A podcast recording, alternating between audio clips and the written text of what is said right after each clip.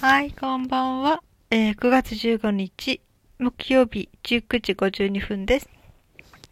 今日は、えー昔々、どれぐらい昔かな？そうでもないか。えー敬老の日だったんですよね、9月15日は。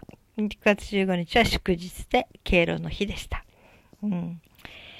えーでね、この敬老の日の由来って結構ね、古いらしいんですよ。今ちょっと見てみたら、聖徳太子の頃とかね。なんか 3, 3つくらい説があるらしいんだけど、うん、なんかもう一つはね、なんか天、なんだか天皇700何年かの、その時からこう始まってるみたいな、そういうことも言っていました。はい。ね、敬老の日は、敬老っていうのは何歳から老人なんですか？敬老のね。っていうのも書いてあって、一応65歳から高齢者って言われてるらしいんだけど、今はもうね、若い人が多いので65でも大体70あたりからでしょうかねと。まあ年齢は特には決まってませんということでしたね。うん。敬老の日ね。うんそういえば私には祖母はいなかったんですよ。祖母も祖父もおじいちゃんもおばあちゃんもね。まあ父自体がおじいちゃんのようなもんでしたからね。父は明治生まれで、私よりも58ぐらい年上なのでね。だからもう父の両親は、私は、えー物心ついてからは会ったことがないし、うん、母の方も、母の、要するにおばあちゃんに当たる人、私のおばあちゃんに当たる人はもう母がちっちゃい時に、小学校の時に亡くなってるし、おじいちゃんは、えー私が小学校6年の時から亡くなって、うん、だから私はおじいちゃんっていうのはうんのは一人しか知らなくて、うん母の方のね、うん、あとは、えーほとんどおばあちゃんという人は私いたことがないんですね。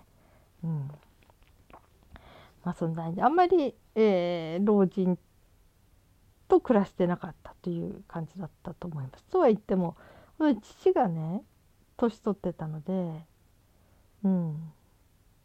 まあよくおじいちゃんって間違われてましたからね。まあ父の生活自体がちょっと老人に近かった。まあ元気な人でしたけどね。うん。なぜ父は60くらいの時に私の弟の父親になってるし、うん、だから本当にそうね623の時にも弟を腕にぶら下げて、うん、遊ばしたりとかね。結構ね、うん、それなりにね本当に頑張ってたんだと思いますよ。うん、あんな年齢でね。そうあと思春期とかね。いろいろ、高校生弟が高校の時になんか悪いことして父がめったに家族しないんだけど殴ったことがあったらしいんだけどその時の弟はもう殴られたっていうよりもいやそんなに興奮したらあの血圧上がるから心配だって思ってヒヤヒヤしてたっていう話をしてましたね。うんまあそんなんでね敬老ねまあ老人の方を敬いましょうということですね。なんか韓国でしたっけ？割とすごく老人の人を大事にする台湾？は韓国もそうだと思うんだけど割とアジア系の人たちはえ敬老というか結構なんか老人を大切にするというところが多いですよね。まあなんか大家族で住んでる時にそうなるのかな割とね。アジアとかね。そうですよね。大家族で住むタイプですよね。うん。そうね例えばね自分の家族お嫁さんいや自分の息子夫婦とか娘夫婦が例えばすごい失業して大変になったとかって言ったら要するに誰かがその家族の誰かが悲惨な感じになったのもみんなでその一族で助けるみたいなそんなとこが残ってるとこもありますよね。うん、まあだから日本のその核家族っていうもの自体が、えー老人と住むことがあまりなくなっちゃっておじいちゃんおばあちゃんっていうのがね老人ホームとかああいうケアの施設にいる感じになっちゃってるのかな。まあ住んでる人もいるかもしれいやいるんでしょうけどね、うん、少ないのかもしれませんね。うん、そして全くのこう核家族要するにあまり老人と暮らさない国の人たちっていうのは割と敬老という発想がないんじゃないかなふと思ったけど。分かんないけどねその国。だからその敬老という感覚が生まれるのはやっぱり大家族だったりうんなんかそのそういう感じ？一緒に割と住んでるとかすごい身近に老人がいる人は割と老人を敬うとか大切にするっていうのはこう自然とできてしまうというかなんでしょうね。要するに敬うだけじゃなくてその要するにいろんなことがやっぱり体が不自由になっていくからそれをこう支えたり、うん、手伝ったりとかね、うん、そういうことももう含めて大切にするという感じなんでしょうね。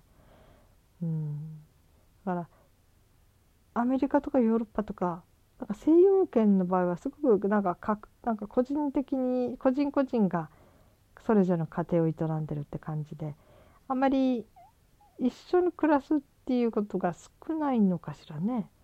だからそういうとこって割とあんまなんていうかな敬老という感じがないんじゃないのかな。イメージとして。うん、要するに一緒に住んでればこそとかね。身近にいるからこそこうなんか老人の人が持ってるこうなんかのんびりとしたこう全てを包み込むようないいところねそういうものとかうんなんとかなるさみたいなこうねなんか長い目でいろいろ見てくれるようなそういうところとかね。それからまあなんかね年の子って言われるいろいろな人徳ってありますよね。年れば取れば取るほどね、うん、そういうのの恩恵にも預かれる、うん、知っているってことかな。だけど一緒に住まない場合は年取っていく人はただ、えー、何て言うのかな体が不自由になってって、ね、若い人たちと同じように働けないし、うん、だからもう尊敬よりもなんかねうん。なんかねそんな感じになっていくんじゃないのかな。要するに知らないからなんでしょうね。でそのありがたみを受けていない。うん、下手したらね会社なんて老害とか言ってね年取ったおじいちゃんの経営者とかおじいちゃんのなんかトップとかねそういう人がいるとそのダメなところばっかりが目についちゃってて、うん、早く若い人に変わってくれればいいのにみたいになってたりとかね、うん、こともあるかもしれないしね。うん。まあそれは世界中どこでもそうなんでしょうねきっとね、うん、若い人と年取った人たちがね。こう、うん、お互いに協力し合っていただければいいんだけど、えー、どっちもなんか相手を受け入れられずに溝だけが深まっていくみたいな。それはちょっと悲しいですよね。うん。おじいちゃんおばあちゃんみたいなねうんそう私ちっちゃい時にね小学校6年生の時にあったなんかおばあちゃんだったんですよ。っていうのは私の学校はちょっと1学年1クラスしかなかったのででその中で私は4月生まれだから一番早く年齢が上がるんですね。それでね一番年上ということでまあ、お姉さんあたりならいいんだけど、うん、ある時からおばあちゃんって呼ばれるようになってね。それでも本当におばあちゃんおばあちゃんって。で、うん、私のニックネームになっちゃって廊下で、えー、すれ上か下かどっちかちょっと離れたとこからね誰かがクラスメートが私呼ぶのに「おばばあ」とかって呼んだんですよね。そしたらそのとこ一緒にえー、その時ちょうど上がってた先生あの体育の男の先生だったかな。なんかクスクスクスクスって笑ってて「めとか私は思ったけどそんなとこでその声で呼ぶなみたいなね。まああっち行った時は「おばあちゃん」とか「おばば」とかって呼ばれたらなんか振り返りなたくないですよね。街の中でね。うん、まあねおばばおばばおばあちゃんって呼ばれた理由はまあとにかくあの時は人の相談事ばっかり載ってたからみんななんか相談に来た、うん、なんかなんたらでも彼でも話聞いてとか泣きに来たりとか。それはうんうんうんうんそうだねとかいろいろ聞いてて、まあ、そういう立場でいたんですよね割とね。それがなんかこうおばあちゃんみたいな感じ？おばあちゃん話聞いてよみたいな。どうしたの？うんうんうん大変だったねみたいな。そんな感じの。それだったのかもしれないですね、うん、だからおばあちゃんは随分言い慣れてきましたね。言われ慣れてきたんだ。うん。そう。ところはね大学に私退学してんだよ。大学は退学ね。退学してんだけどその退学するまでの間になんかね私のことよく知ってる人がねなんか本当にだんだん幼稚になってきますねって言われてあの頃私大学の時はひよこちゃんひよこちゃんって呼ばれてたんですよね。ねまあ私もいろいろな精神的なねいろいろとこう流れっていうのがあるからね。確かにまあひよこちゃんと言われる感じぐらいななんかにはなったような気もするんだけどね。うん何て言うのか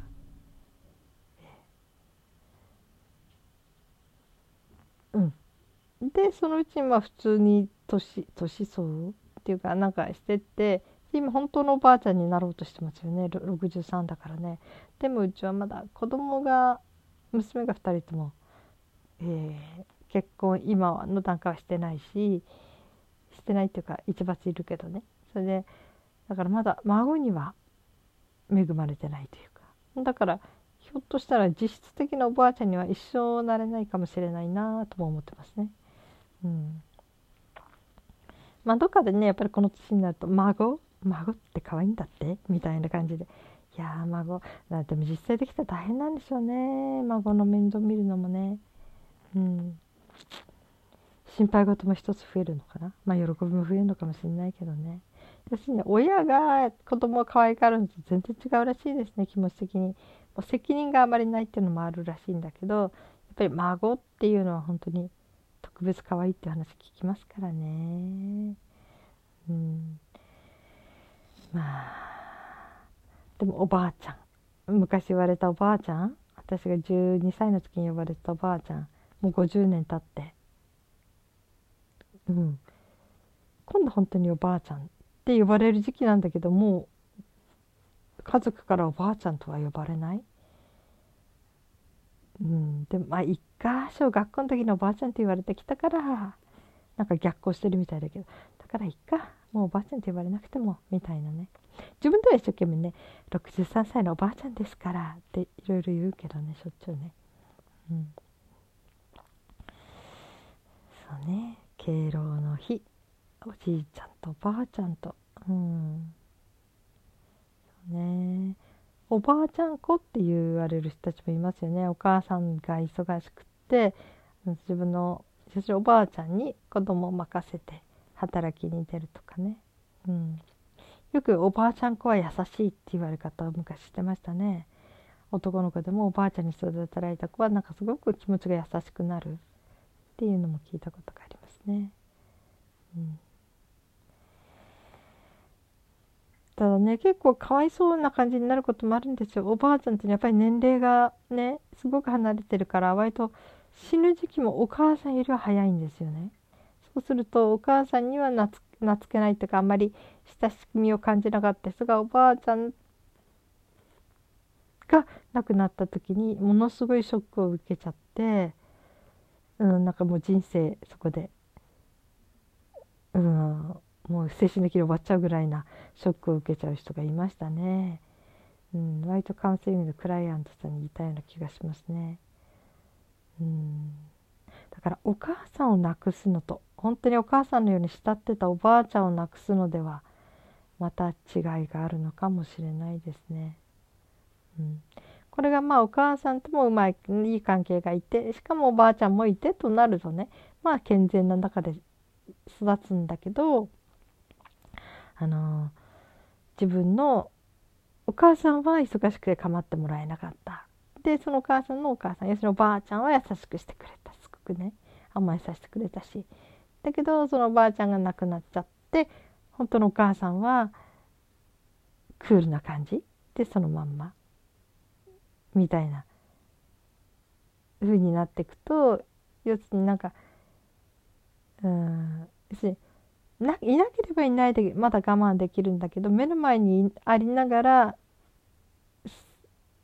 うん、例えばね美味しいケーキが目の前にあったとしてでも絶対食べちゃいけない食べれないよって言われてずっとそのケーキを眺めてるよりはケーキなんか初めからないよってなくってあのいた方がまだ耐えやすいっていう感覚もありますよね。うん、だから結構当におばあちゃん子でおばあちゃん大好きでおばあちゃんが亡くなってでも母親との関係はあまり良くないっていう人は割とこういろいろ難しそうですねちょっと生きることが大変みたいなところが出てきたりしますね。はい、おじいちゃんおばあちゃんまあねあとねうん嫁姑じゃないけど大家族の中でお母さんも気遣って気遣って暮らしててそのおばあちゃんが実権握っててね、うん、っていうなんかそういう、うん、なんか複雑さが中で生きてくるとまたそれもそれですごくね難しい感じになってきますよね。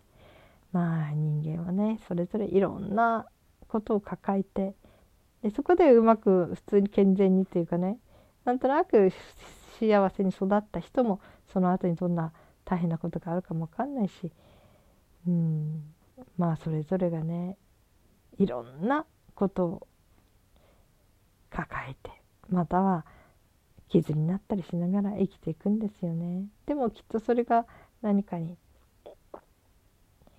無駄じゃなかったなって思う時が来たりうんね。したらいいですね。うん。はい。えー、なんか敬老の日からそういう話になりました。おじいちゃんおばあちゃんね。うん。本当に。自分の行く先ですからね、はい、ある人が老人学っていうのを書いてた先生がいてね。その先生が言ってましたね。老人学だけはこう確かめようがない。要するに老人の先輩はいない。あの例えば子供が大きくなったら大人になってとかだんだんそのだからそういう面であれだけど老人学って言っても老人がの先輩っていうのはもう死んじゃってるわけだから死んじゃうわけだからっていうのを書いてた人がいましたね。そうね老人学っていうとね。本当に。それが本当に老人のみんなって正しいかどうかを実証してくれる人っていうか書き残してくれる、うん、それが上から見て上の年齢から見てそれをこう判断するみたい。そういう上の存在はないですよね年齢的にね。うん、まあね、うん、老人学ね。でも今老人が増えてるんでしょ？すごくね。老人が当たり前になっちゃう世の中なのかもしれませんね。そしたらまたいろんなことが変わっていかなくちゃならないですよね。そのある程度高齢の人たちが幸せに生きていけてそして、えー、若い人たちともこう一緒になんかねないものを生きえ合えるようなそんなね社会であればいいですね。はい、皆さん今日も一日お疲れ様でした。そして生きていてくださってありがとうございます。それではまた明日。